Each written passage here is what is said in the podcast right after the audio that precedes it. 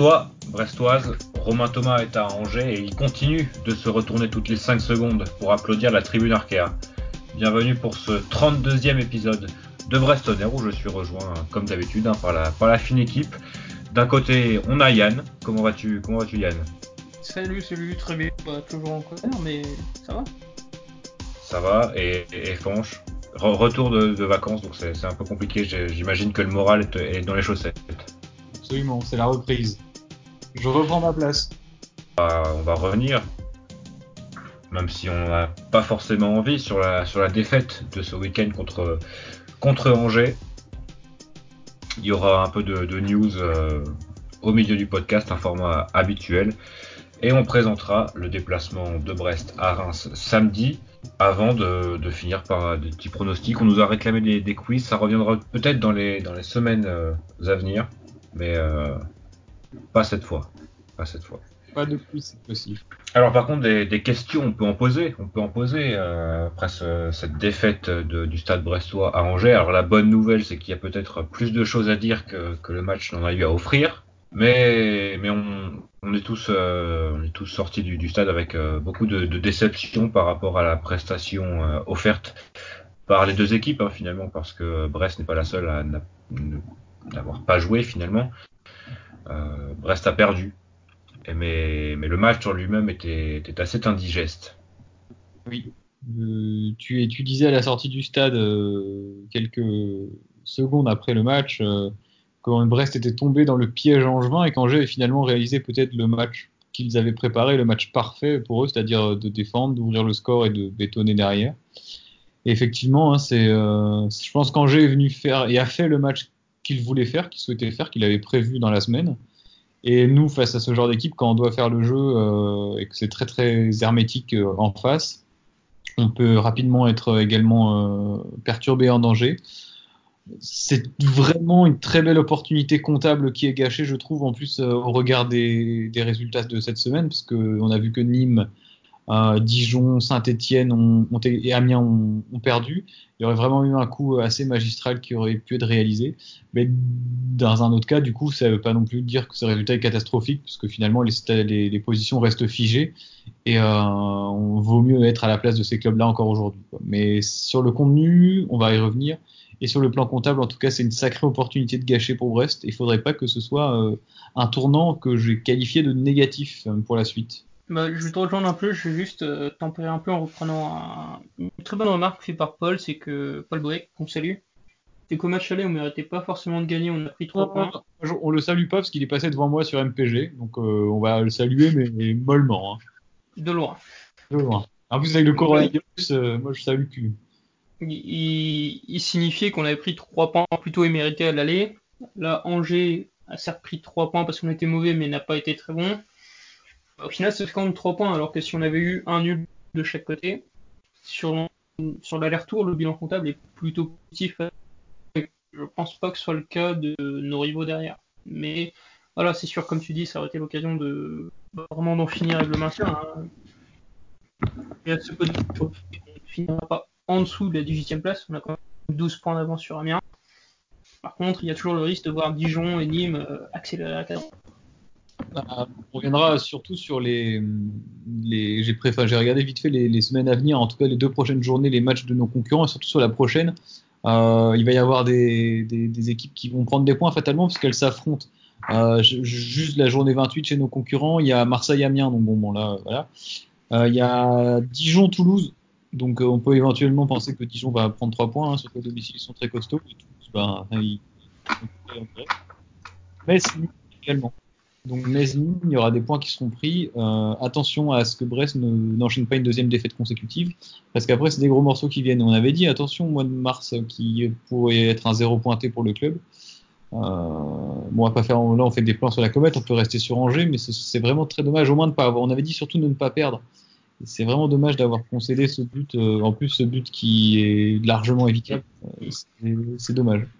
Puis après, ça confirme une crainte que j'avais déjà eue après le match contre Nice, c'est que effectivement face à face à des équipes qui ferment le jeu, bah on est assez démunis. J'avais dit contre Nice, ça allait d'être mené 2-0 parce qu'on savait qu'ils pouvaient pas fermer le jeu. Là, face à Angers, partir du moment où on a pris le but, on n'a quasiment pas eu une seule opportunité avant peut-être la rentrée d'Alexandre Mendy, mais euh, ça va être la même, la même démarche et la, même logique à, Reims. C'est une équipe très hermétique, une équipe qui, euh, euh, qui sait fermer le jeu. T'en parlais l'autre jour, Yann, dans le podcast précédent, justement, tu disais Reims, c'est le genre d'équipe, quand, quand elle marque un but, bon, il a besoin de défendre, ils savent le faire. si on encaisse un but rapidement à Reims, là, ce sera pas la même musique qu'à Nice, à mon avis. Je ne vois pas revenir au score. Non, ça sera plus la même que effectivement le match face à Angers parce que n'a rien, n'a rien eu à se mettre sous la dent, c'est terrible. Bah, il y a un manque. Quentin, il a déjà parlé euh, d'un manque de talent offensif, parce que de talent individuel euh, offensif. Et sur les matchs qui sont très fermés comme ça, c'est souvent ça qui fait la différence, c'est-à-dire un joueur qui va euh, briller individuellement, faire un geste, une frappe lointaine. Bah, Tokyo s'est essayé, hein, mais c'était trop, trop, trop, trop, trop imprécis. Euh, effectivement, je pense que je le rejoins là-dessus sur le manque de talent individuel de certains joueurs par un dribble, par une percée. Qui, là, on a essayé, on a fait je ne sais combien de passes vers l'arrière, je ne sais combien de passes latérales, sans jamais réussir à forcer le verrou en juin. Et finalement, même sur la rencontre, est-ce qu'on a des grosses occasions? Je ne pense pas. Et pourtant, le gardien adverse était loin d'être un crack. On aurait pu en profiter. Mais voilà, manque de talent individuel, euh, tout ça, c'est vraiment une impuissance générale qui, je trouve, qu'une impuissance qui d'ailleurs assez accrue pendant le match. Sur les dix premières minutes, c'était plutôt bien. On voyait, je trouve, un début de match plutôt dynamique et plutôt encourageant. Et après, euh, bah, on est rentré dans un faux rythme, dans le rythme d'Angers finalement. Angers a un peu à dicter le rythme du match et a gagné ce que je considérais être une bataille tactique, quoi. Finalement, euh, à opposer à Brest euh, tout ce que Brest ne voulait pas et bah, bravo à eux, quoi. pour terminer là-dessus, la sensation qu'on pouvait jouer des heures et qu'on n'aurait pas trouvé l'ouverture même sur la fin de match, hein, parfois, tu sais, sur une fin de match, on, enflamme, il y a deux, trois occasions. En plus, on a attaqué tribune côté tribune Quimper, on sait que ça pousse. Là, bon, finalement, j'avais limite hâte que le match termine parce qu'on n'y arrivait pas, il faisait froid, euh, c'était ennuyeux, c'était pénible, et on avait tous faim. Généralement, quand, un, match est, bloqué, euh, donc c'est soit le, talent individuel euh, ou soit les coups de pied arrêtés. Et bon, là, les coups de pied arrêtés face à une équipe qui fait environ 2,50 m de moyenne de taille, euh, évidemment, on mettait pas une pièce sur, euh, sur une délivrance sur coup de pied arrêté, surtout quand, quand ils sont euh, frappés de façon assez médiocre par, par les, les, tireurs en, en, chef. Voilà, que ce soit Johan Cour, hein, avant qu'il sorte, puis Mathias Autrette, c'était quand même ah, pas vraiment de, de, des, des, coups de pied arrêtés dangereux. Alors que même si bah, il y a peut-être possibilité de faire autre chose. Je me souviens d'un coup franc euh, joué en retrait sur, euh, sur Gaëtan Bello. Euh, finalement, c'était Gaëtan Bello remet au, tireur et, finalement ça, ça ne mène à rien. Quoi. Donc c'est c'est quelques opportunités qu'on aurait quand même pu exploiter un peu mieux. mais c'est un peu finalement le, résumé d'un match d'un match comme ça. Je pense que je sais pas si vous êtes d'accord avec moi, mais c'est le plus mauvais match de la saison à domicile. Non? Oui, tout à fait. Mais voilà, que, comme, je l'ai dit en introduction, c'était vraiment aussi un contexte particulier avec une équipe qui sait défendre. Il y a pas mal d'équipes qui essayent de le faire, mais qui ne sont pas capables de ne pas faire d'erreur pendant 90 minutes. Angers sait le faire et sait plutôt bien le faire. Euh, et finalement, on a quand même vu beaucoup de, gens qui, critiquaient euh, le, style de jeu angevin, et on, on, peut les comprendre, mais finalement, Angers n'a vraiment pas de compte à nous rendre. Si, eux aussi se battent pour le maintien et il faut qu'ils jouent sur leur, sur leur force et sur leur faiblesse. Et si leur force c'est bétonner et si la meilleure façon de, battre le Stade Brestois c'est de bétonner, bah voilà. il y a une chose que j'espère, c'est qu'ils vont pas donner des idées à d'autres équipes qui vont venir faire pareil à Francis Leblé. Bah, c'est vrai, c'est ce qu'on disait après le match, mais tu disais aussi justement à ce propos que les équipes qui vont venir, en tout cas les prochaines, c'est pas des équipes qui techniquement vont pouvoir présenter ce visage-là, que ce soit Marseille, que ce soit Marseille à la limite, c'est une équipe finalement qui surperforme peut-être à mon sens. Mais Lille, c'est une équipe qui fait plutôt le jeu avec des joueurs assez offensifs. Monaco, s'ils jouent de la défense, ils vont se faire punir parce qu'ils savent pas défendre. Eux, leur, euh, leur jeu c'est l'attaque. Montpellier, c'est pareil. Euh, donc je pense qu'effectivement, si on avait joué Angers en début de saison et qu'ils avaient proposé ce match-là, ça aurait pu donner des idées à d'autres équipes qui euh, auraient pu nous poser plus de problèmes à domicile.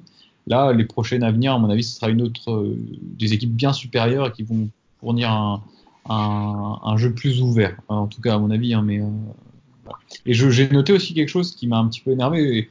Euh, tu dis à juste titre hein, que Angers n'a rien à nous, à nous comment dire, Pas de compte à nous rendre, j'ai dit. Rendre, excuse-moi, oui, tu as raison. Mais d'autant plus déjà d'une part, vu la manière dont- avec laquelle on s'était imposé chez eux, parce que c'est quand même un sacré hold-up, donc bon. euh, D'ailleurs, à, à ce niveau-là, euh, je ne sais pas si, si vous avez vu, donc euh, Angers a une, la SCO TV, donc voilà, c'est un, un programme payant que le, le site et le club d'Angers proposent à ses supporters, donc à ce niveau-là, c'est pas très important. Mais donc ils ont, ils- enfin sur Twitter, ils ont posté une, donc un petit teasing de 20 secondes sur la, la, pas la conférence de presse, mais le discours d'avant-match à ses joueurs de, de Stéphane Moulin. Et donc il présente un, une, je sais pas un PowerPoint, mais tu sais, il avait écrit des, des trucs sur un tableau euh, papier là. Je sais pas exactement comment ça s'appelle. Un paper. Un paperboard, mais exactement. Et donc euh, tout en bas du, du paperboard, il y avait- il y avait la phrase Peut-on faire à Brest ce qu'ils nous ont fait chez nous au match aller? En Ah. rouge. Donc euh, voilà, je pense que le- dès, l'avant-match, les, conditions étaient posées et eux savaient très bien pourquoi ils venaient à Brest et comment ils allaient, Brest, ils allaient battre le stade brestois. Ça me brise le cœur de le dire parce que Angers, je déteste et Moulin encore plus, mais euh, bah, il a vraiment gagné ouais, la bataille tactique. Il a, il a gagné son match. Il a gagné son duel face à Dalloglio, je pense. Et d'ailleurs, Dalloglio a dit quelque chose en conférence de presse d'après-match. J'ai plus les termes exacts, j'aurais dû le noter, c'est une erreur de ma part. Mais il disait qu'ils n'avaient pas trouvé la solution et que bah, parfois on ne pouvait pas la trouver. Et bah, je t'en tiens un, brin fataliste sur, sur ce match, euh, match-là. Il y a quelque chose qui m'a énervé un petit peu et qui montre aussi le, l'impuissance euh, brestoise, c'est euh, le, le comportement envers l'arbitre. Alors effectivement, l'arbitrage était loin d'être parfait, mais j'ai pas forcément trouvé qu'il ait été totalement défavorable à- pour, pour les Brestois. Et pendant les 15 dernières minutes, on a passé notre temps à râler sur l'arbitre, à s'énerver sur l'arbitre, à chercher des fautes, à contester, à, faire des fautes bêtes de frustration, et on est complètement sorti de notre match. Et Angers n'attendait que ça. Il n'attendait que ça. Oui, après, de toute façon, on connaît, on connaît euh, Monsieur Bata. Euh, on sait que c'est clairement pas un arbitre euh, de niveau Ligue 1, hein, même de niveau Ligue 2. hein, même quand, quand il venait nous arbitrer à Francis Leblay, c'était vraiment pas de, très bonne qualité. Mais enfin, moi, moi j'ai trouvé, je vais aller un peu plus loin, j'ai trouvé qu'il avait plutôt aidé euh, le Stade Brestois, alors à son insu. Euh, mais déjà, il n'a pas, il a pas influé sur le résultat du match euh, directement. Il n'y a pas eu de, grosses, de grosses décisions défavorables à l'une ou à l'autre des équipes d'ailleurs. hein. Alors, j'ai pas vu, j'ai pas revu. Apparemment, il y a une- un coup de coude de Pavlovic sur, sur Charbonnier en fin de match. Ah, J'ai pas revu ça non plus. Euh, apparemment, Gauthier Larsonneur aurait euh, pété les plombs dans les vestiaires euh, à l'encontre de l'arbitre. Euh, deuxièmement, et c'est pas non plus la, la raison de la défaite du Stade Brestois. Hein. Marc Bata n'est pas, c'est pas Marc Bata. Comment il s'appelle? Florian. Florent. Florent Bata n'est pas la raison de, de la défaite de Brest. Il y a beaucoup plus de, de raisons, de, de- d'explications en tout cas de, de, de la, de la défaite de Brest, beaucoup plus que, que de l'arbitre. Et euh, finalement, moi j'ai trouvé qu'à travers sa décision, il avait quand même pas mal aidé les joueurs et aussi le, le stade à trouver de l'énergie à un moment où il y en avait vraiment plus en début de, de seconde période. Il y avait vraiment zéro énergie et là je me demandais comment on allait.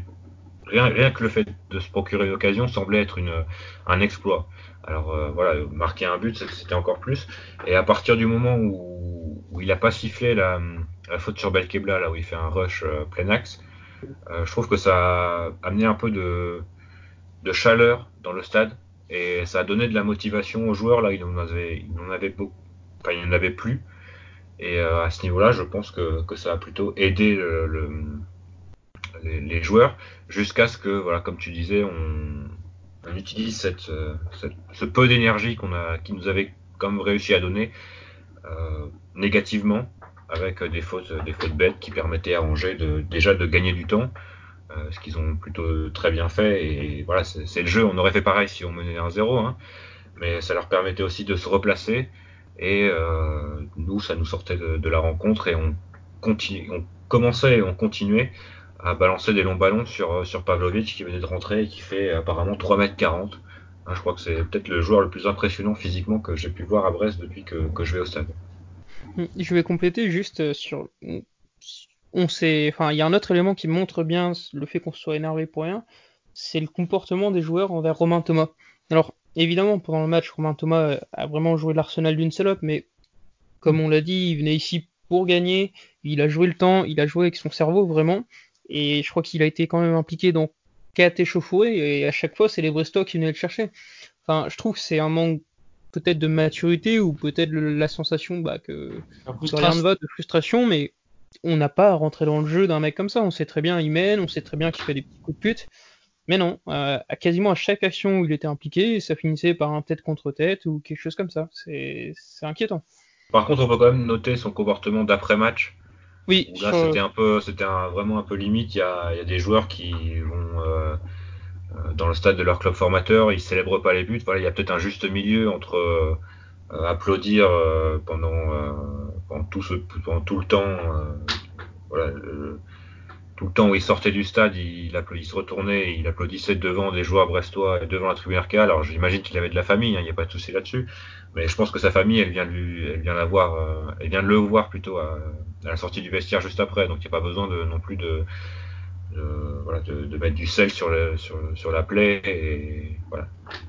C'était un peu limite à ce niveau-là quand même. Je pense que c'était ouais, c'était limite, mais d'un autre côté, le comportement des Brestois, parfois aussi, peut-être envers lui, était limite. Et enfin, tu, sait pas, c'est peut-être quelqu'un qui a un peu le sang chaud.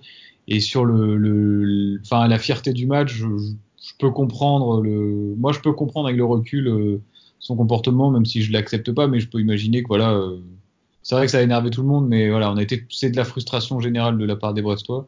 Et lui, effectivement, n'était pas obligé de le faire. Il l'a fait, bon, c'est pas, génial, mais c'est pas non plus un scandale, je trouve. Après, si on revient sur le match en lui-même, il y a un point très intéressant que tu soulevais, Quentin, c'était, euh, et qui moi m'a vraiment marqué, c'est le manque de rythme. Tu sais que certes, les Angevins ont cassé le rythme, mais je trouve que même quand nous, on avait le ballon, bah, il y a toujours 3, 4, 5 touches de trop. Et si on fait un zoom sur le match de Bas Tokyo, je pense que c'est le meilleur symbole de ça, je veux dire. J'ai pas ses stats exactes sous les yeux, mais je pense qu'il a pas raté beaucoup de passes. Il a même fait quelques passes qui étaient assez audacieuses, mais toujours 3-4 secondes trop tard. Donc ça fait que face à un bloc aussi fermé que ça, euh, c'est impossible de faire des différences en touchant 5, 6, 7 fois le ballon. Moi, bah, Tokyo, j'ai pas compris. En fait, sur ce genre de match là où on est, on est en possession du ballon et euh, en, en, comment dirais-je, dans une position où on domine, on est assez haut sur le terrain face à une équipe qui est très regroupée devant son but. En fait, Batokyo limite faisait doublon avec Duverne, je trouvais, parce que Duverne, il était capable de faire ce qu'il fait avec le ballon, d'être le premier relanceur. Euh, il est assez, assez doué euh, techniquement, on l'avait déjà dit dans les, semaines précédentes. Et du coup, lui et Batokyo, finalement, se marchaient un peu dessus. Euh, et il n'y avait pas de joueur pour créer des décalages un petit peu plus haut sur le terrain. Sachant qu'on avait déjà Lannes qui ne brille pas par sa vitesse et sa, sa percussion, hein, on est bien d'accord là-dessus. J'ai trouvé que c'était pas, pas très judicieux la position de Batokyo sur ce match-là. Autant à l'extérieur, je l'avais bien aimé, autant là, j'ai été très déçu de, de son match. Finalement, ça faisait un peu euh, écho au changement tactique du match aller à la mi-temps, où c'est à partir de là que Batokyo est titulaire. Et c'est à partir de là où cette position est un peu trouvée pour lui, euh, avec le fait qu'il redescend un peu plus bas, euh, chercher les ballons et distribue un peu avec le, le jeu devant lui. Mais ouais, t'as as raison euh, au niveau du doublon, puisque enfin pour le coup, on était trois joueurs sur la dernière ligne euh, avec le ballon. Alors qu'il y avait finalement que un Angevin à presser. Généralement, quand on fait ça, c'est que le, bloc en face est en 4-4-2, et du coup, euh, au niveau de la dernière ligne, il y, a, une supériorité numérique qui permet de créer un décalage. Mais quand il y a que un mec qui presse, ça sert à rien d'avoir trois mecs pour faire des passes. Enfin, Chardonnay et Duverne, ils sont assez grands pour faire des passes sans qu'il y ait besoin d'un relais euh, au milieu pour, euh, pour, prolonger le ballon. Et quand tu as une double supériorité numérique, tu as deux infériorités numériques quelque part ailleurs. Donc euh, c'est un problème et ça a été un problème tout le match. Et à ce niveau-là, je n'ai pas très bien compris pourquoi ça avait duré aussi longtemps. Bah là, je pense que enfin personnellement, j'ai beaucoup regretté le manque d'audace de Christian Batocchio parce que cette situation était déjà plus ou moins arrivée contre Strasbourg et c'est un match où il a vite compris que ça servait à rien de rester derrière il avait joué beaucoup plus haut et voilà, ça avait fini avec un triplé assez miraculeux. Mais je m'attendais justement à le voir grimper de lui-même et non. Non, tout simplement non. Peut-être qu'il voulait éviter les, duels face à des colosses euh, en juin, même si au milieu de terrain, c'était pas les, Santa Maria, des Fulgini, des, joueurs comme ça, c'est pas non plus les plus les plus solides qu'ils avaient euh, qu'ils. Mais euh, c'est peut-être voilà l'idée de d'éviter les, duels physiques et d'avoir le jeu devant lui. Mais c'était pas, pas très pertinent de sa part. Et puis non, mais pas du coup, là, ce que je reproche un petit peu au Dalloglio, c'est de pas. nous, on l'a vu. Euh, lui, le voit aussi. Quoi. Je veux dire, euh, on voyait bien qu'on était impuissant et euh, que offensivement, on n'arrivait pas à produire grand chose. J'ai pas trouvé très pertinent déjà le, de maintenir ça à Tokyo tout, tout le match. Et également le côté droit Bello-Lan. c'est pas forcément l'idée la plus brillante du siècle, à mon sens. Hein.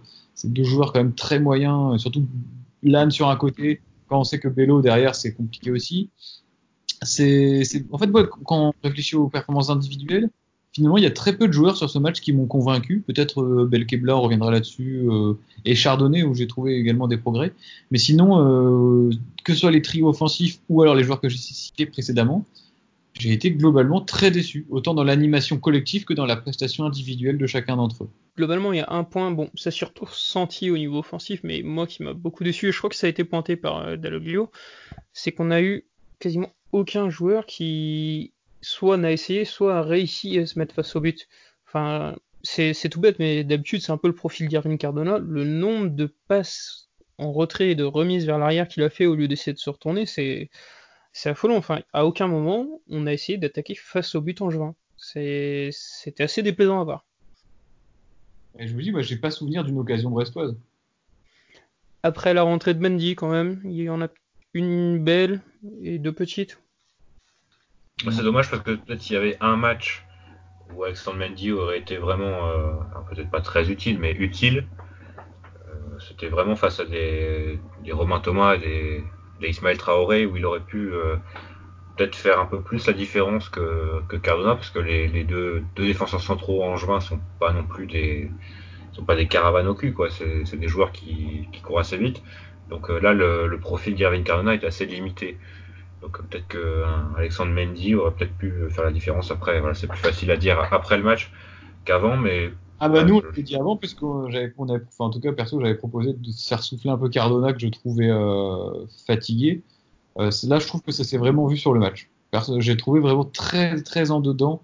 même grand, bah, le trio offensif, un grand cire Cardona, Charbonnier, sans idée, sans inspiration beaucoup, Charbonnier qu'on a loué hein, pour sa qualité technique et ses, remises, vraiment avec beaucoup de déchets techniques, j'ai trouvé. Euh, d'ailleurs, c'est pour ça qu'il s'est énervé aussi au fur et à mesure du match. A priori, il a, pris un carton dans le, dans le, à la sortie du, du, terrain, donc il serait suspendu également contre Lille. D'après, il faudra vérifier, hein, c'est pas certain. Mais euh, on s'est un petit peu tiré plusieurs balles dans le pied, là, je trouve, euh, ou dans les pieds sur ce Il n'y avait pas besoin de ça pour, pour ce match et pour, parce qu'on avait tellement, on avait suffisamment de difficultés pour, rien que se créer des occasions qu'il n'y ait pas besoin de se, tirer des balles dans le pied pour, euh, à ce niveau-là. Hmm. Mais vous savez ce qu'on dit, quand tu peux pas gagner un match, pas le perdre. Voilà. Et là, franchement, là aussi, j'ai été très déçu, surtout par le but de comprendre. J'ai envie de te dire que c'est quand même une accumulation d'erreurs individuelles. Tout d'abord, on l'a pointé. Il n'y a, jamais de but sans erreur défensive. Oui, c'est vrai. Mais enfin là, vous l'aviez pointé ces dernières semaines, euh, Jean-Kévin Duverne qui, qui, qui a un placement absolument horrible. Il est 3-4 mètres derrière tout le monde. Euh, Bello qui ne revient pas vraiment. a priori, certains disent qu'il y aurait une faute en juin dessus, mais j'ai rien vu. Oh, rien ah, euh, il y a un contact, quoi, mais je sais pas si une faute là-dessus. C'est pas une faute grossière sur laquelle tu reviens. C'est pas une erreur manifeste de l'arbitre, quoi. Voilà. Et du coup, on a la dernière situation, c'est le 1 contre 1 Baoken Larsonneur, où visiblement Larsonneur anticipe un centre. Comme ça, ça pourrait se défendre. Mais en fait, quand on regarde au centre, il n'y a personne. Donc je trouve ça assez aberrant de vouloir anticiper un centre là où il y aurait potentiellement aucun enjeu pour le récupérer. Du coup, il ouvre son côté et voilà, ça fait but sur la, sur la seule intervention qu'il aurait eu du match. C'est dommage pour lui ça confirme peut-être une baisse de forme qu'on a ces derniers temps, mais encore une fois, on peut pas 100% mettre sur le dos de l'Arseneur. C'est pas normal que Duverne soit 5 mètres derrière, c'est pas normal que Bello ne revienne pas. Enfin. Bah, toi, qui es gardien, alors à un niveau euh, équivalent. oui, on peut dire, on peut dire équivalent. est-ce que, est-ce que finalement le l'important c'est pas non, c'est pas quand même de, de protéger le, côté le plus dangereux à la bah, base? Ça dépend vraiment de la situation, mais là, il me semble qu'on avait 4 Brestois pour un Angevin qui était vraiment très loin. euh, c'était Baoken. On sait que Baoken, je vais pas dire que c'est un bourrin, mais euh, il y a 80% de chances qu'il tire sur son, enfin, qu'il tire sur le côté ouvert, quoi. Ça m'a semblé un peu étrange. Après, voilà, dans le feu de l'action, c'est pas simple. Mais oui, oui, ça pour moi, c'est une erreur de l'Arsenal. Au-delà de l'erreur, euh, c'est aussi le timing du but qui est terrible parce qu'on prend juste avant la mi-temps. Tu reviens à la mi-temps à 0-0, bon, euh, tu as quand même toute la deuxième, et Angers ne fait pas la, même deuxième mi-temps peut-être non plus, peut-être qu'ils essayent de se découvrir un petit peu, on sait pas, on peut pas refaire le, film du match, euh, on peut pas refaire le match. Et le, fait d'encaisser un but juste avant la mi-temps, c'est comme nous à Nice, quand on marque juste avant la mi-temps, ça relance complètement euh, le, match, ça nous donne beaucoup de confiance, beaucoup de force. Là, Angers, ils étaient regonflés à bloc, ils menaient au score, ils savaient ce qu'ils allaient ce qu'ils avaient à faire, ils avaient prévu ce match, ils avaient toute la mi-temps pour préparer leur plan. C'était vraiment le pire des scénarios possibles. D'autant plus que même s'ils avaient gagné la semaine précédente, euh, ils n'étaient pas non plus dans une totale confiance en leur capacité. Donc euh, vraiment le, but juste avant la mi-temps, ça, ça multiplie la, confiance et, là, comme tu le dis, tu arrives regonflé à bloc en deuxième mi-temps. Mais après, au-delà de ça, euh, au-delà du timing, je trouve quand même que ça, ça m'a vraiment inquiété. On en, a très peu parlé, notamment dans la presse, c'est que en première mi-temps, Bauken, sur chacune de ses prises de balles, il a balader nos défenseurs, alors que c'est pas un grand joueur de Ligue 1, hein, loin de là. Donc, ok, on a pris qu'un but, mais si Angers avait peut-être eu la volonté d'attaquer et d'insister avec Bauken, ça aurait peut-être été plus qu'un. On a beaucoup mis en avant l'inefficacité offensive, mais je trouve que défensivement, on n'a pas été bon du tout. Je suis totalement d'accord. Ce qu'on parlait de Batokyo qui était limite en trop, ça faisait trois joueurs euh, dans l'axe. Et finalement, dès qu'on a été un petit peu mis en difficulté dans l'axe, on a été complètement transpercé. Ils se sont fait, que ce soit Duverne, Batokyo, euh, Chardonnay, un peu moins dans une moindre mesure, parce que physiquement, ils répondaient quand même. Mais euh, effectivement, on a été complètement transpercé. Plusieurs fois, Baoken s'est montré dangereux. Il a d'ailleurs marqué un but qui a été refusé pour hors-jeu. Bon, moi, là, c'est bien défendu, mais euh, j'ai pas trouvé une solidité comme on avait pu l'entrevoir. À Nice euh, sur certaines phases de jeu, à Rennes surtout également. Mais si on prend les derniers matchs, il y a aussi des matchs à Dijon, on en prend trois. Contre Saint-Etienne, on va en prendre deux. Euh, défensivement, on n'a pas trouvé la recette encore. Et je pense que le retour d'Ibrahim Diallo, en ce sens, sera très bénéfique pour l'équipe. Alors, on fait beaucoup d'analyses collectives euh, et ça va être difficile de, de, trouver des individus qui sont vraiment, euh, qui ont vraiment éclaté euh, sur le match contre Angers. Est-ce que vous en avez quelques-uns? Un, un, petit homme du match chacun? Moi, j'en ai déjà parlé plusieurs fois. Je vais dire Alexandre Mendy parce que sur cette entrée, je comprends enfin pourquoi on a pu le recruter. Parce que, comme tu l'as dit, Quentin, c'est peut-être le match de l'année où il fallait le mettre. Le deuxième, ça serait Reims, parce que je m'attends à exactement la même chose à Reims. Voilà, là, je vois clairement où est-ce qu'il peut être utile. Bien sûr, ce sera jamais une, pointure, mais je lui vois une certaine utilité. Et ça, c'est vu dans son entrée. C'est ça, parce que, bon. Oui, oui, ça ne sera jamais une pointure. Non, voilà, parce que si on prend le, contre-pied, il y a quand même des appels de balles qui n'ont absolument aucun sens, où il part du milieu de terrain et il va chercher un espace, mais où il n'y a pas d'espace, quoi. Ça, euh, enfin, il y en a un techniquement, mais ça laisse très peu de marge de manœuvre aux défenseurs pour essayer de trouver. Donc euh, voilà, c'était pas non plus. Euh, autant il est utile dans, les duels et quand il a le ballon, quand il, quand il joue peut-être en, pivot, mais enfin c'est pas un joueur de profondeur ou c'est pas un joueur à qui tu laisses une liberté de, mouvement importante. Quoi. Fanche, un homme du match peut-être? Aris Belkebla. Tant par euh, son homme du match que homme d'après-match ah ouais, joueur homme d'après-match effectivement, parce que c'est vrai que tu vois qu'il va, il, défend, il défend ses couleurs, il défend le club et il défend l'équipe, donc ça c'est toujours appréciable quand tu vois que 80% de l'équipe était rentrée au vestiaire euh, la tête basse. Bon, je trouve ça un petit peu moyen quand même, soit. Mais sinon, c'est sur son abattage sur le terrain. Quoi. J'ai l'impression qu'il était un peu tout seul euh, au milieu à essayer de surnager. Euh, il a joué 90 minutes à fond. J'ai pas ses stats individuelles de course, de course à haute intensité. Je pense qu'il peut encore vachement progresser dans l'utilisation du ballon, euh, vers l'avant notamment. Ça, c'est des progrès qu'il peut faire. Mais sinon, pour le reste, qu'est-ce qu'il est, qu'est-ce qu'il est important pour le collectif quoi? C'est vraiment le seul joueur qui, qui m'a je dirais pas bluffé parce que c'est pas le, terme, parce qu'on le connaît déjà, mais qui m'a plu sur le match face à Angers, en tout cas dans, dans l'intensité et dans, il s'est mis au niveau Ligue 1 lui cette année, vraiment, ça fait plaisir. Euh, de mon côté, je pourrais, bah, évidemment Belkebla, hein, mais je vais essayer de trouver quelqu'un d'autre. Euh, j'aurais pu mettre Romain Perrault aussi, que j'ai trouvé plutôt pas mal.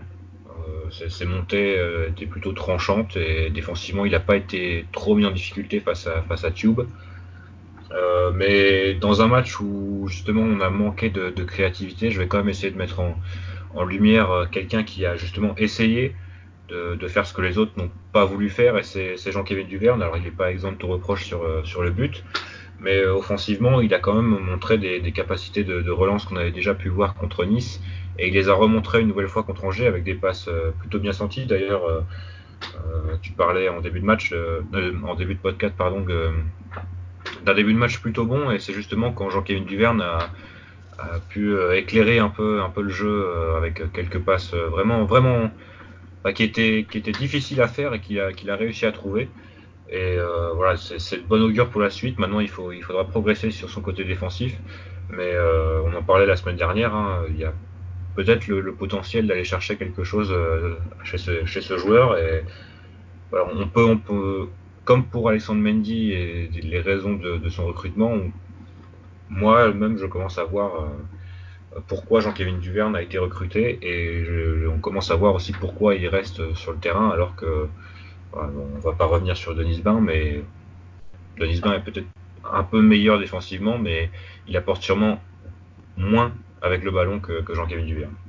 Je, rajoute, je rajouterais juste sur Duverne, euh, c'est aussi le seul qui a eu peut-être l'intelligence de sauter les lignes par moment. Au-delà de sa capacité technique, il y a aussi la volonté de le faire, et pour moi, c'est le seul qui a essayé de s'affranchir un peu du milieu où le bloc en juin était resserré. Il y a Chardonnay aussi qui l'a fait de temps en temps, et plutôt bien. Il y a des, transversales qui, étaient vraiment de, très bonne qualité, ce que par exemple Jean-Kévin Duverne lui a un peu plus de mal à faire. Mais euh, ouais, Chardonnay, il y avait quelques, quelques relances qui n'ont pas été, pas été le pourcentage de réussite est, peut-être un peu moindre qu'une passe courte euh, de, Jean-Kévin Duverne, mais euh, à ce niveau-là, c'était encourageant. Tu parlais d'encouragement aussi à ce niveau-là, euh, Fanche, je te rejoins là-dessus. Chardonnay, c'est plus la passe longue qui, qui est assez efficace. Il a fait deux ou trois transversales à un moment donné, c'était plutôt bien. Mais ce que je voulais dire, c'est ce que c'est pas, vous trouvez pas ça anormal, vous, que le joueur qui soit le plus dangereux, celui qui fasse des décalages et qui apporte le danger, soit le défenseur central? Bah oui et non, parce que finalement le contexte du match fait que le défenseur central est peut-être le joueur le plus important parce que c'est lui qui lance l'action. Après, c'est sûr qu'on aurait aimé voir un grand cire, un charbonnier, un, un Cardona un peu plus en verve, mais euh, je pense que le contexte de la rencontre et la, la façon de jouer de, de, Angers fait que le joueur le plus dangereux, c'est celui qui a le ballon face au jeu. Et c'est là pour le coup, c'était de facto le défenseur central, alors que ça aurait pu et peut-être dû être Batokyo. Mm. Oui, je rejoins totalement. Et, au niveau donc euh, peut-être des, des, joueurs qui vous ont qui vous ont déçu, il y en a peut-être un peu plus là à, à, à parler. Vas-y Yann, si tu veux, je te laisse entamer. Euh... Bah, on, a, on, a, quand même parlé de pas mal, donc. Euh... Je vais pointer un seul et ça va être plus sur euh, le global, ça va être Gauthier Larsonneur, dans le sens ça fait 3-4 matchs, c'est compliqué pour lui. Après, voilà, c'est euh, le gardien, on, on, sait comment ça se passe. Il y a des pics de forme exceptionnels, il y a des pics de méforme. Toi, ton pic de méforme, il est assez long quand même. Hein. Ah oui, oui, oui, oui c'est d'une longueur variable, mais enfin, je m'inquiète pas trop pour lui. Le, la seule chose qui m'inquiète pour lui, c'est euh, sa sortie après le match où visiblement il a été assez virulent envers l'arbitre.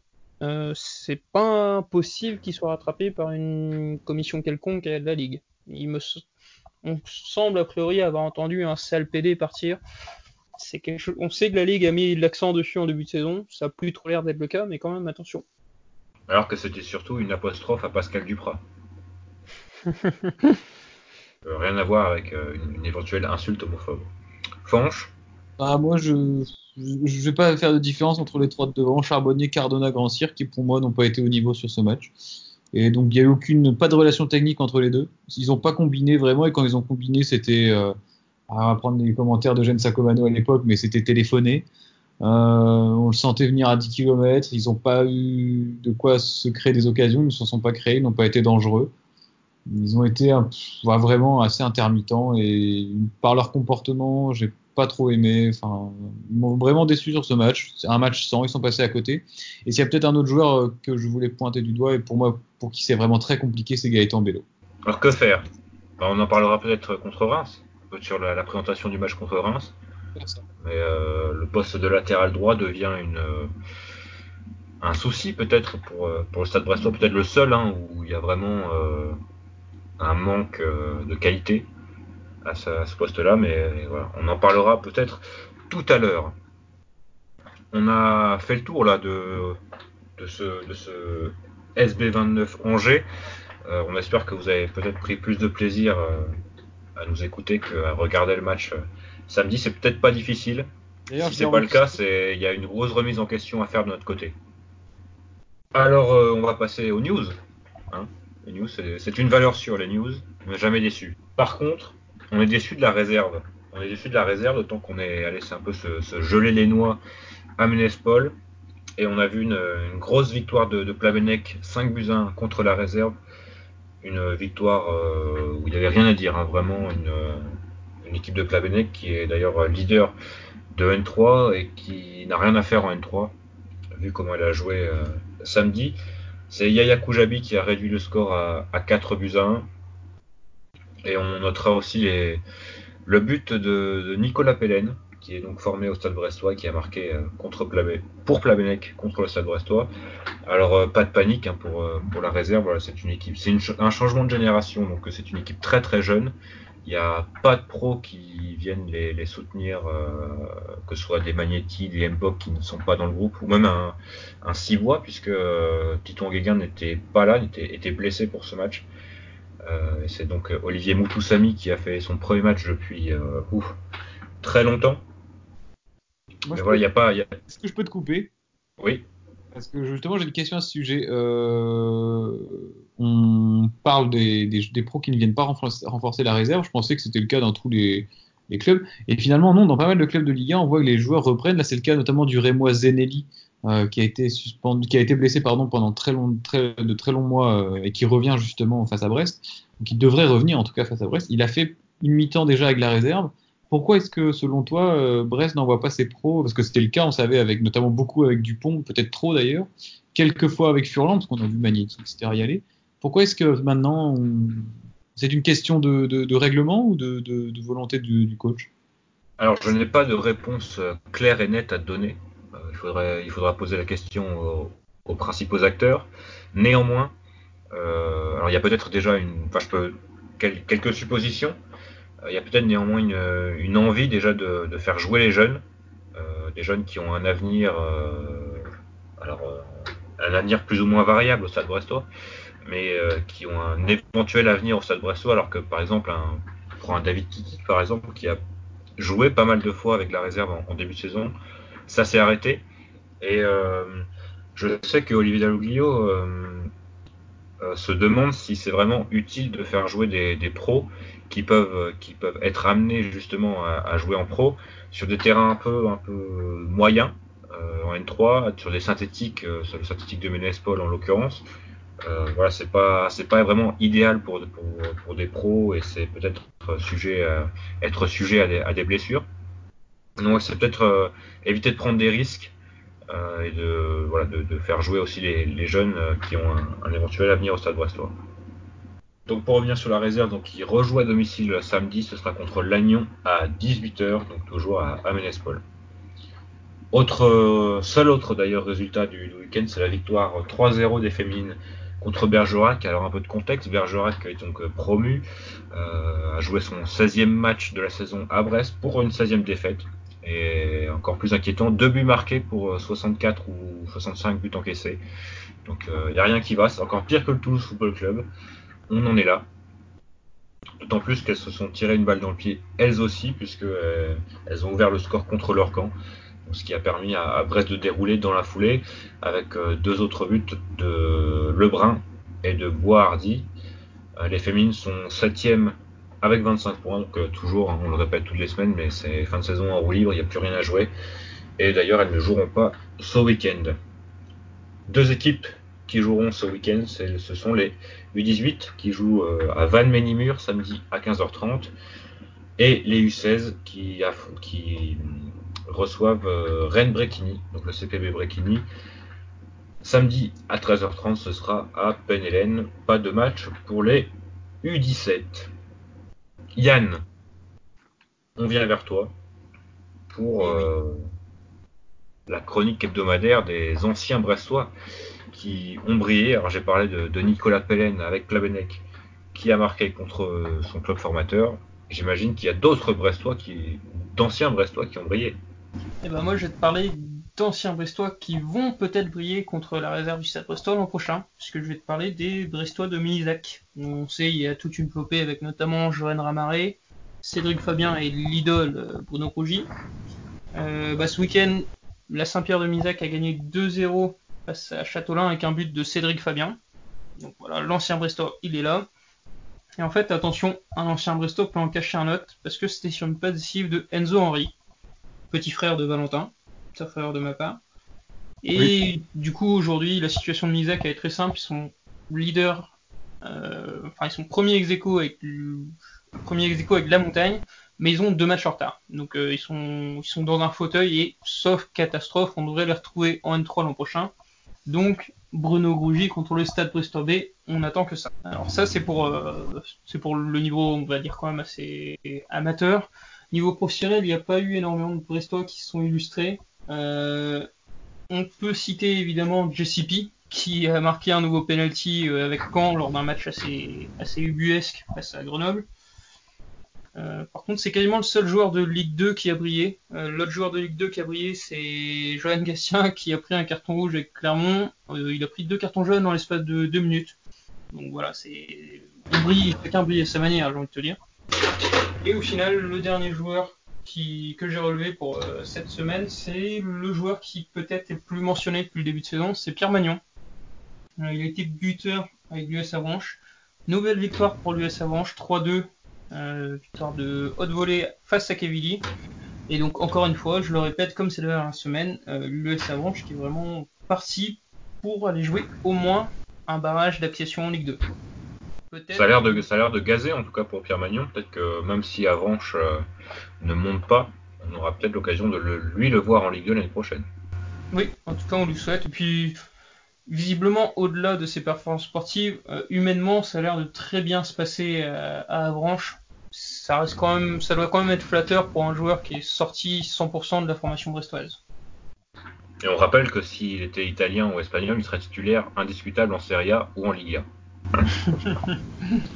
Mais voilà, c'est par contre en Serie A, en Ligue 1, hélas, euh, je n'ai pas trouvé d'autres Brestois qui, qui aient réellement brillé cette semaine. Il y a toujours Robert Lenormand titulaire et toujours Robert Lenormand vainqueur. Donc euh, c'est intéressant. Ils ont encore gagné ce week-end et toujours en pôle pour, euh, pour jouer à la Ligue des Champions l'année prochaine avec la Sociedad. Eh bien, s'il n'y a plus de news, on va passer, euh, on va passer à la réception. Pas du tout la réception, au déplacement. À Reims, une réception par contre qui était un plutôt bon souvenir puisque c'était la première victoire du, Stade Brestois en Ligue 1 sur un match un peu chiant mais un match euh, agréable au final, puisque donc euh, Gaëtan Charbonnier avait inscrit son premier but de la saison et avait offert la victoire au Stade Brestois. Et bah, on espère euh, la même chose hein, à Reims, même si ça va être difficile contre une équipe qui, alors qui est plus performante face aux gros qu'aux petits. Donc c'est peut-être un petit motif d'espoir à ce niveau-là. Une petite statistique à ce niveau-là. Hop, bah, je, vais te, je vais te donner la parole, mais je, je finis un peu.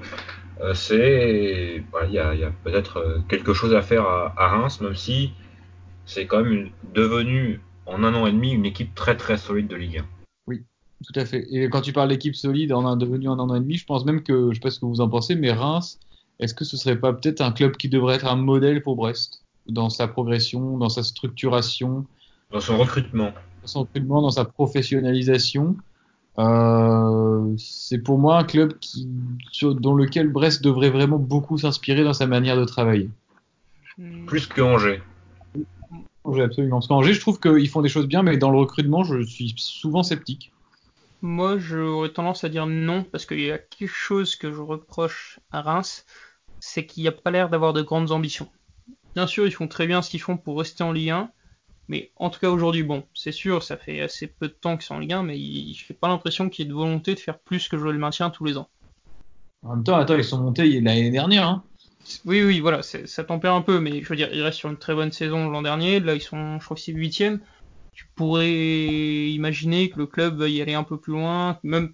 Là où je te c'est l'ambition dans le jeu aussi. C'est vrai que dans le jeu, c'est très limité en termes d'ambition. Mais après ça, est-ce que c'est une volonté du club ou c'est une volonté du coach? Je, ne sais pas. Mais c'est vrai que dans le jeu, l'ambition n'est pas vraiment très présente. Mais moi, quand je te parlais de, de modèle, c'est vraiment dans la structuration, dans la. Je trouve qu'ils font les choses bien, ils se solidifient.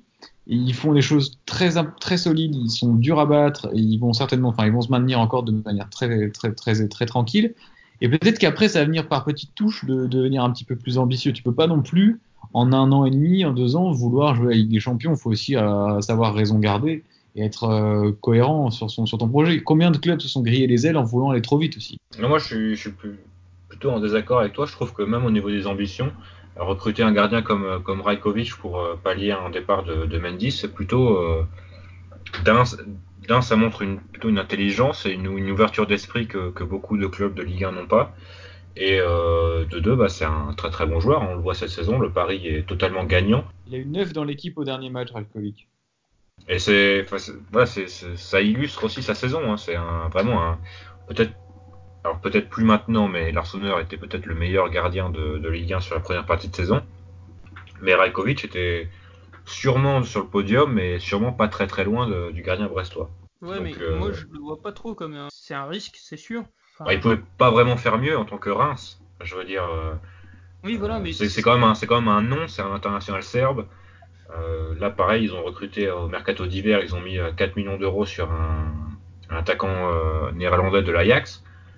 Enfin, c'est, ils dépensent leur argent qu'ils ont quand même très bien investi et, et durement acquis avec euh, pareil des, joueurs qui, qui, sont arrivés et qui sont repartis pour beaucoup plus cher. Et je pense euh, à Engels hein, qui est parti à Aston Villa pour un peu moins de 10 millions d'euros. Et à Rémi Houdin aussi qui est parti à Bordeaux pour, euh, pour 10 millions d'euros.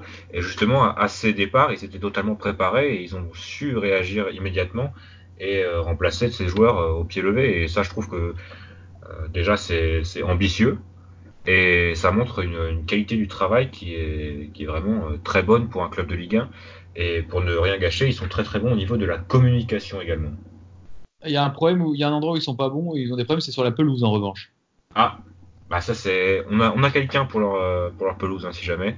Il a Sparfeld qui manque, qui aurait du boulot là-bas. Non mais je crois ils ont justifié ça par la Coupe du Monde féminine qui avait, enfin qui avait euh, nécessité euh, un, une modification du traitement de, l'herbe parce qu'en gros ils devaient je sais pas quoi ressemer à tel endroit et ils laissaient reposer.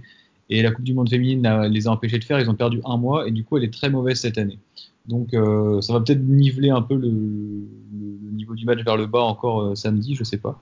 Mais juste ma petite stat que je voulais donner tout à l'heure euh, sur ils n'ont perdu aucun match hein, aucun match contre les six premiers depuis le début du championnat donc ça rejoint ce que tu disais, ils sont très costauds contre les forts. Euh, que ce soit à Paris, ils ont été gagnés à Paris, ils ont été gagnés à Marseille, ils ont été, ils ont battu Lille à domicile. Euh, ils ont fait des matchs vraiment très très très très costauds contre ces équipes-là. Après contre les plus petits, c'est plus compliqué. Et voilà, et la bonne nouvelle, c'est qu'on n'est pas dans les six premiers. Et oui, pas cette année. Et hein. ça, ça c'est une bonne nouvelle qu'on qu ne pensait pas, qu'on ne pensait pas dire. Mais euh, effectivement, Reims est très très fort contre contre les gros et ça montre justement cette, euh, cette absence d'ambition dans le jeu, c'est peut-être un peu fort, mais euh, ce côté euh, angevin de, du pragmatisme et de, de, du bétonnage un peu, euh, peut-être pas systématique, mais régulier. Et c'est peut-être ce qui va nous faire mal, même si je pense qu'on est un peu plus pragmatique également à l'extérieur depuis le déplacement à Rennes et que euh, on va peut-être être intelligent et laisser justement le ballon à, à Reims euh, samedi. Il y, y, a un chiffre qui trompe pas, c'est Reims est tout simplement l'équipe de Ligue 1 qui fait le plus de matchs nuls.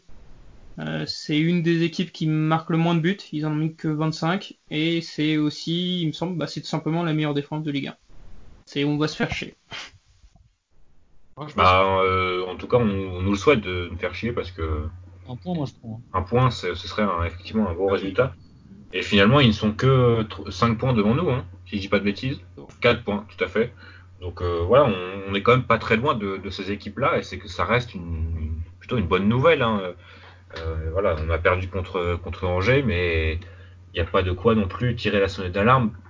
Il n'y a pas non plus d'inquiétude de mon côté à, au niveau des, des performances. Hein. C'était vraiment un match très spécial euh, dans son développement face à une équipe qui ferme la baraque, qui surtout voilà, sait fermer la baraque. Reims sait le faire, mais on n'affrontera pas des équipes comme ça toutes les semaines. Et il euh, n'y a pas de raison de, flipper outre mesure et de, penser qu'on a perdu notre jeu parce qu'on a vu un match sans contre, contre Angers. Moi, j'espère, je, en tout cas, je, pense que Brest doit euh, faire à Reims le match qu'Angers a fait à Brest quelque part. C'est-à-dire euh, leur laisser le ballon, parce qu'on sait que c'est quand ils l'ont qu'ils sont peut-être les moins à l'aise. Euh, les laisser faire le jeu et essayer de les punir peut-être en contre. Et là, utiliser la vitesse d'un Cardona, la vitesse d'un Grand Cyr. Euh, Charbonnier qui va certainement être revanchard aussi face à son ancien club. Euh, il avait déjà marqué à l'aller. Peut-être, parce que si on part à l'abordage et qu'on se prend un but euh, en contre par Reims à domicile, on est les rois des cons. Et après, on n'arrivera pas à revenir au score comme à Nice. Si on perd 2-0 au bout de 30 minutes, on reviendra pas comme à Nice, je pense. Est-ce que la solution finalement ne serait pas de, de rappeler Johan Hartog? Ah oui, grand match. Et Edouard Butin aussi. Ah oui, grand match. Hmm. Effectivement, d'Edouard Butin, mais un Johan Hartog euh, extraordinaire sur le dernier déplacement à, Reims. Euh, on espère une performance similaire du gardien, Gauthier Arseneur évidemment. Euh, mais on espère pas quand même un, scénario similaire où on, on, se chierait vraiment dessus là, avec des occasions.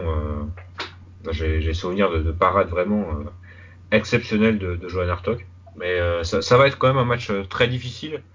Euh, et il y a un point sur lequel on, a failli revenir sur, le match contre Angers, c'est le poste d'arrière droit. donc on a, un Gaëtan Bello qui est clairement pas au niveau de la Ligue 1, qui est un défenseur solide, mais qui, a des, qui a ses limites, et c'est normal, hein, il est plus tout jeune non plus.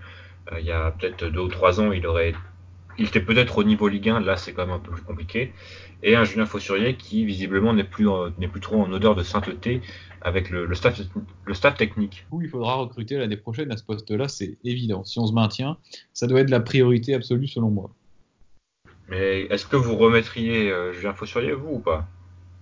Moi oui. Moi oui, parce que euh, je trouve qu'il a perdu sa place sur effectivement deux trois mauvais matchs mais que depuis que Bello est à sa place, c'est pas forcément mieux, et qu'on a vu que Fossurier, lui, était capable de mieux sur la première partie de saison. Il a fait une première partie de saison, on a dit, on pourrait ressortir les anciens podcasts, certains podcasts euh, au cœur de, la fin de l'été et début, euh, de l'automne, où, où, Fossurier avait même été assez bluffant, avait fait des super matchs, il marque à Saint-Etienne, il fait des prestations très solides, surtout sur le côté offensif, et je sais que c'est ça qu'on lui reproche, c'est trop offensif, qu'on lui demande de rester derrière.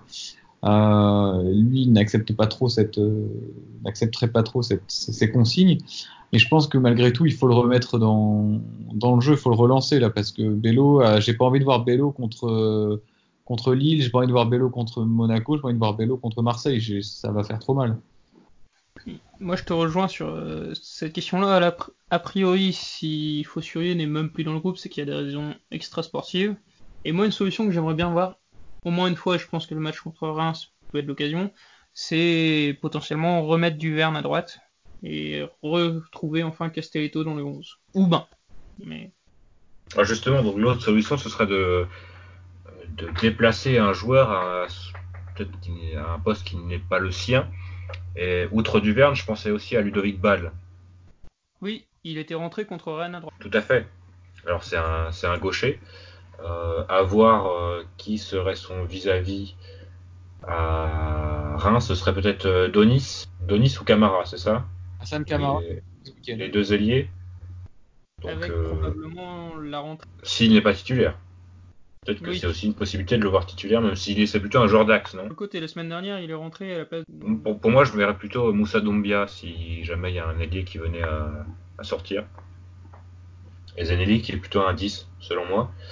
Mais euh, voilà, selon le, son vis-à-vis, euh, il n'y aurait pas trop de soucis à faire jouer un, un, un gaucher euh, côté droit. Donc ça peut être aussi une possibilité.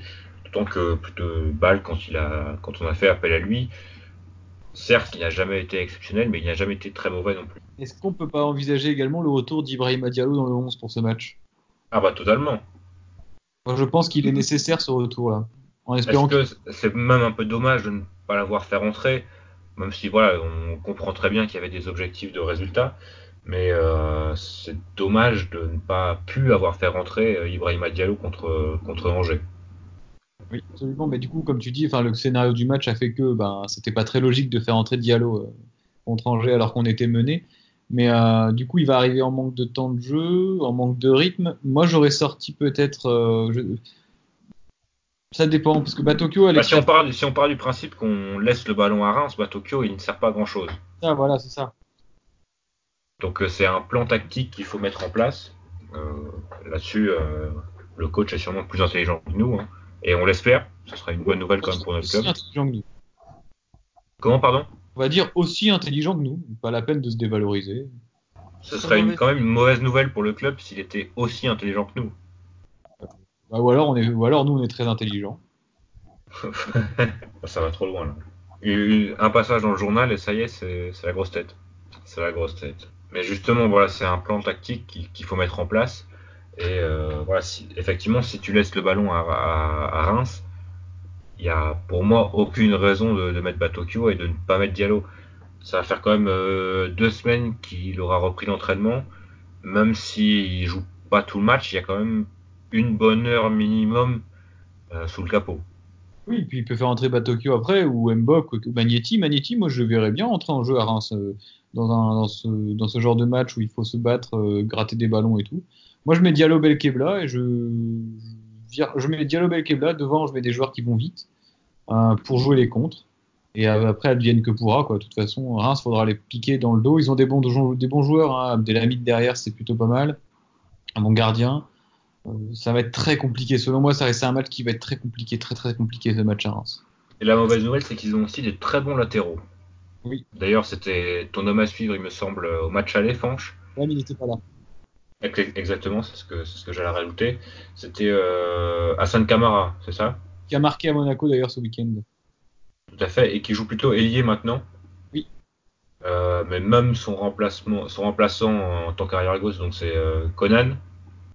Et lui aussi un très bon joueur. Et Thomas Fouquet de l'autre côté, c'est peut-être le meilleur arrière droit de Ligue 1. Donc euh, il y, a potentiel danger sur les ailes. Enfin, il y, y, a du danger un peu de partout. Et c'est effectivement, oui. Ok, il est un petit peu moins bien en ce moment, parce que notamment je l'ai sur MPG, c'est vrai que ses, résultats, ses notes sont pas très très bonnes, mais effectivement il a un potentiel qui est supérieur à nos latéraux à nous, il n'y a pas de problème là-dessus. Et effectivement, il y, a du danger un peu partout. Hein, on revient sur ce qu'on disait tout à l'heure, mais c'est peut-être un peu dommage d'avoir aussi peu d'ambition dans, le jeu avec un effectif qui quand même laisse penser qu'il y aurait mieux à faire. On va pas s'en plaindre, hein, on n'est pas, pas rince en air. Et donc je vais vous demander, messieurs, un homme à suivre. Euh, côté Rémois? Côté Rémois. Ah, je vais repartir sur Hassan Kamara, du coup, puisqu'au match aller, il m'a fait faux bon. Alors, de mon côté, ça va être euh, Arber Zenelli, qui du coup était absent depuis 5-6 mois. Il a fait son retour contre Monaco. J'en ai des très très très bons souvenirs de ces 6 premiers mois avec Reims. Vraiment un joueur qui peut se balader un peu partout sur le fond d'attaque, qui est très créatif, qui a de bonnes frappes de balle. Je pense pas qu'il soit titulaire, mais il devrait rentrer à priori et je me méfie beaucoup de ce genre de joueur. Tu avais, tu voulais rajouter quelque chose, Franche On n'a pas trop entendu. Euh, bah du coup, ça m'est sorti de la tête. Non, mais moi. Sur Zenelli. Non, sur Zenelli, ouais, ouais, c'était que c'était un, vraiment une très bonne recrue euh, et euh, que c'était un, un, joueur. Enfin voilà, typiquement le genre de recrutement que Brest doit être capable d'effectuer dans les années à venir s'il vient à monter en Ligue 1, à rester en Ligue 1, pardon. Euh, parce qu'on a, on sait qu'on sera toujours moins riche que les autres et qu'on aura certainement le président le plus radin de, que les autres. Donc, euh, il va falloir être capable de faire des coups et d'aller dans ce qui est considéré comme ces pays de seconde zone. Qui, à mon sens, ça n'a pas, enfin justement, ça n'a pas de sens de dire ça parce qu'il y a des excellents joueurs. Euh, dans, et Quentin, c'est pas toi, je pense, ni Yann, qui vous connaissez mieux le, le football périphérique, je dirais, de l'Europe euh, qui a des coûts certainement très très intéressants à faire, mais pour ça, il faudrait développer aussi la cellule de recrutement, etc. Mais euh, voilà, quand je parlais de Reims, il fallait s'inspirer de ce club, c'est aussi là-dedans dans le recrutement. Quoi. Surtout, euh, pour revenir sur le recrutement, il y a un peu de tout. Quoi. Il y a des, étrangers, il y a aussi des coûts, euh, notamment Boulaïdia qui vient des divisions inférieures et qui, qui marche très bien. Donc c'est vraiment éclectique et ça montre comme on le dit depuis le, début de, de, cette présentation de match, que, Reims est, un modèle pour Brest et travaille de façon euh, très cohérente. De mon côté, ce sera euh, tout simplement bah, Predrag Rajekovic, ancien grand espoir de la sélection serbe, et qui, s'était un peu perdu en partant au, Maccabi Tel Aviv, qui a joué avec Batokyo d'ailleurs à, Tel Aviv, et qui est revenu en Europe occidentale, et pour le plus grand plaisir, j'imagine, des, des supporters rémois, qui fait une, vraiment une excellente saison. On est peut-être sur le, meilleur gardien de, Ligue 1 du côté de, de Rajkovic, et on se dirige aussi vers une plus-value très intéressante pour un club comme, comme le Stade de Reims. Alors côté Bressois, on commence par euh, toi Yann. Euh, bah, c'est assez difficile parce que, comme je l'ai dit, moi je m'attends vraiment à avoir le même match que face à Angers avec un groupe, un bloc très très fermé, même un bloc très bas. Euh, face à ça, pour moi, enfin comme tu l'as dit, le contexte fait que c'est au défenseur central de faire la différence pour moi, je dirais plutôt Jean-Kévin Duverne s'il est dans l'axe, et sinon Jean-Charles Castelletto, parce que si Duverne n'est pas dans l'axe, a priori, ce serait pour Castelletto. Fanche. Petit Arseneur. Pour la simple et bonne raison que tu en as évoqué, c'est euh, sa petite baisse de forme sur les dernières rencontres.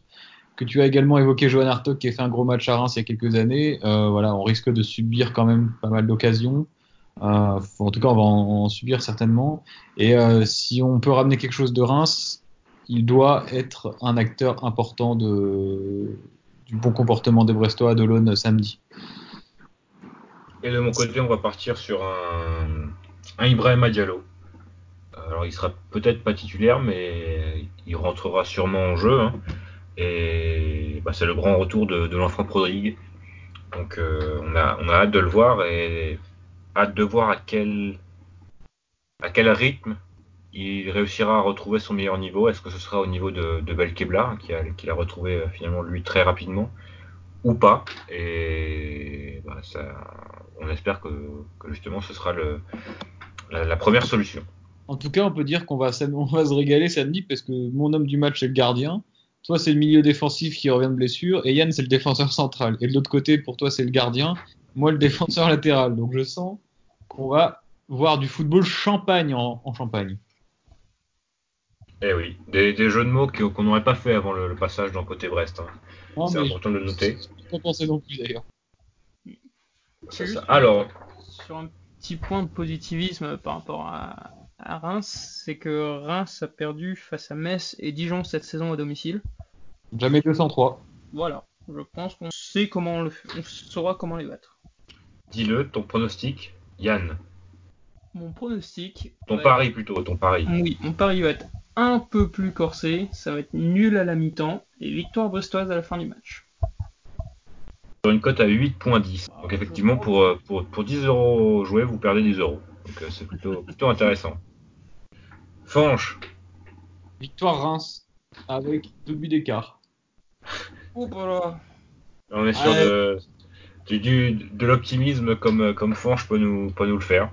On sent le, pro, le traumatisme. Hein. Non, mais j'ai, je sais pas, je le. Ah, celui-là, je le sens pas. Contrairement aux autres matchs que tu sens plutôt bien d'habitude. c'est vrai, mais. Non, non. Mais ouais, non, non. Je... En plus, je vois le calendrier. Je sais pas, je m'étais fait le petit calendrier de mars. on a trois matchs en mars avec deux à l'extérieur. On fait Reims-Brest, Brest-Lille et Metz-Brest. J'espère avoir trois points en mars. Mais franchement, là, euh, le programme me, paraît un peu indigeste. Il y a le match à Metz, quoi, qui va être vraiment crucial. Mais bon. Non, là, ce week-end, je suis désolé, je, je, n'y crois pas. Enfin, c'est pas que j'y crois pas, je veux bien y croire, mais j'ai du mal à l'envisager, en tout cas. Très bien. Et de mon côté, on continue sur le sujet euh, du match euh, de grande qualité et du match spectaculaire, puisque je vais jouer le moins de 1,5 but dans le match. Donc soit un 0-0, soit un 1-0 euh, pour euh, l'une ou l'autre euh, des deux équipes et c'est coté à 2,50. Donc voilà, ça me semble sur... bien payé. Et voilà, et c'est pour ça que je joue. Est-ce qu'on serait pas sur un match à huis clos en raison du coronavirus? Après, ça changerait pas grand chose au contexte parce que c'est vraiment pas l'ambiance la plus folle de Ligue 1 à Reims.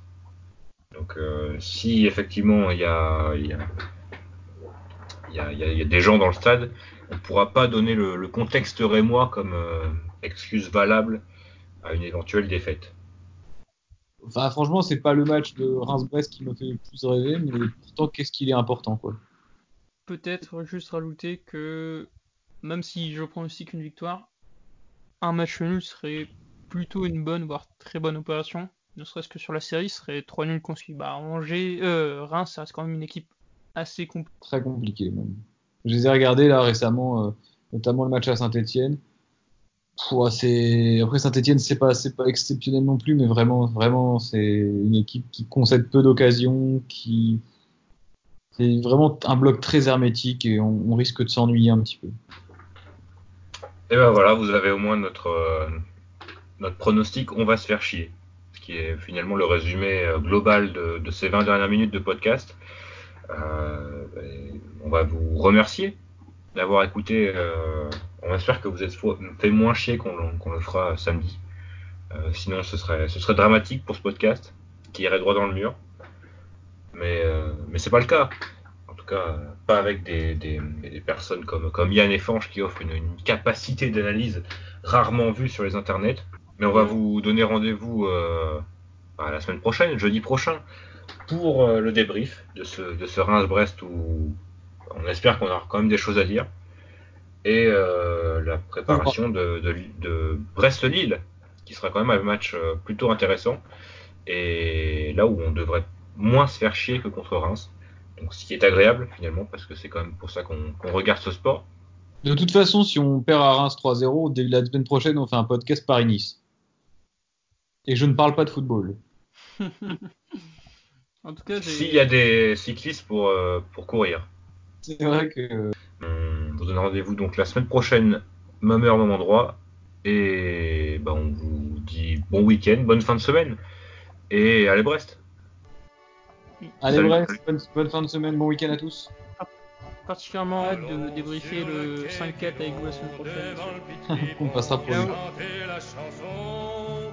Le branle-bas de la croisière et dans la planche baleinière.